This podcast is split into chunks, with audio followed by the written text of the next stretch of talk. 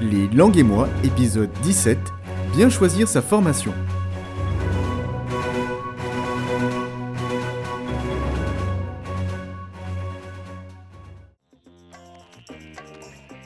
Bienvenue pour ce 17e épisode des langues et moi.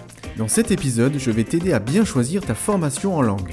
Car même si cela semble assez simple de trouver une formation aujourd'hui, tu dois d'abord te préparer et vérifier certains points avant de te lancer. Alors si tu veux en savoir plus, reste à l'écoute.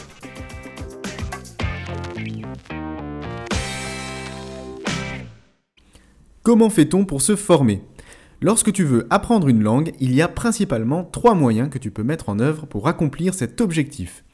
La première solution, c'est de t'immerger dans le pays de ta langue cible en y passant plusieurs mois au minimum. C'est pas forcément la solution la plus économique ni la plus pratique, surtout en ces temps de restrictions sanitaires.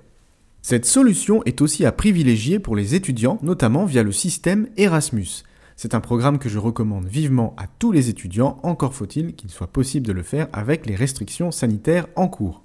La seconde solution est de te former tout seul en téléchargeant des applications, en achetant des livres et d'autres supports pour réaliser des exercices et aussi en regardant du contenu dans ta langue cible. Cette solution est plutôt pour moi un complément à une formation.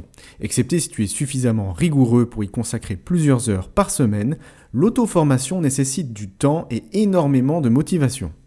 La dernière solution est celle que nous allons aborder ensemble, c'est-à-dire la formation. D'abord, avant même de te lancer dans la recherche de ta formation, il faut te dire que ce processus sera assez long et nécessitera donc du temps. Comme je te l'ai expliqué dans un autre épisode, il va falloir que tu bloques le temps de formation sur ton agenda et que tu t'y tiennes.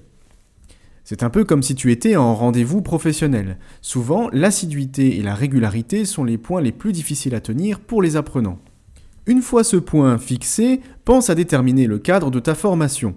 Cadre professionnel par exemple ou cadre personnel. Si tu travailles déjà, pense à utiliser tes crédits CPF, compte personnel de formation, pour bénéficier d'un montant en euros qui te permettra de profiter de sessions de formation gratuites. Notamment, c'est assez pratique pour de grosses formations qui durent plus de 20 heures. Ensuite se pose la question du distanciel ou du présentiel. Normalement, les formations en présentiel sont toujours très efficaces par rapport au distanciel. Cependant, au vu de la situation actuelle, énormément de centres de formation te proposeront des formations en distanciel. La situation due au Covid-19 a fait que les prestations en distanciel se sont grandement améliorées avec le temps. Simplement parce que les formateurs ont de plus en plus recours à cette méthode et ont pu parfaire leur technique d'enseignement à distance ces derniers mois.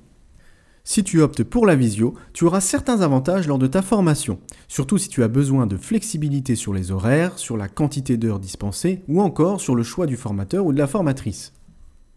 Le choix du formateur ou de la formatrice est effectivement très important lors de ces séances en visio car il faut que tu sois à l'aise pour pouvoir travailler efficacement. Si tu as accès à ces informations, n'hésite pas à regarder les commentaires d'autres apprenants sur les profils de formateurs, tu pourras ainsi choisir le profil qui te convient le mieux. Pour vous donner un exemple de plateforme en distanciel, je viens de découvrir EasySpeak, I-Z-I-S-P-I-K. C'est une nouvelle plateforme qui a l'avantage de disposer d'une offre très large de langues et de professeurs. En outre, les formations choisies peuvent être de courte durée, ce qui n'est pas forcément faisable en présentiel, avec des packages allant souvent de 20 heures à 40 heures la plupart du temps. Certes plus efficace, mais moins flexible et parfois moins accessible financièrement.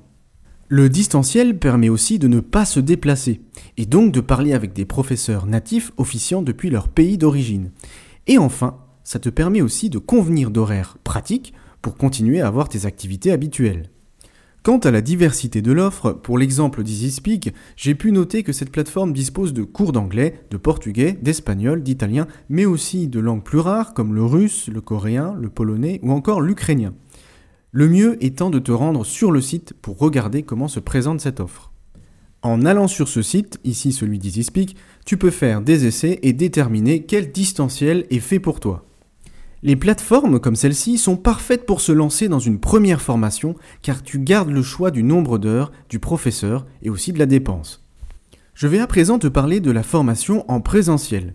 Si d'aventure tu parvenais à bénéficier d'une formation en présentiel, notamment en entreprise ou dans un centre de formation, je te recommande vivement de faire cela en groupe, c'est-à-dire entre 4 et 8 personnes idéalement.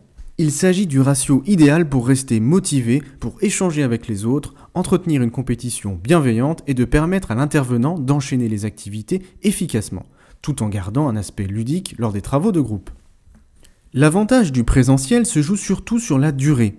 Les formations étant souvent plus longues et plus cadrées, elles permettent de créer un lien plus solide entre toi et le formateur. Tu trouveras beaucoup de centres de formation proposant du présentiel, mais également des organismes publics comme la CCI, l'AFPA, le Pôle emploi.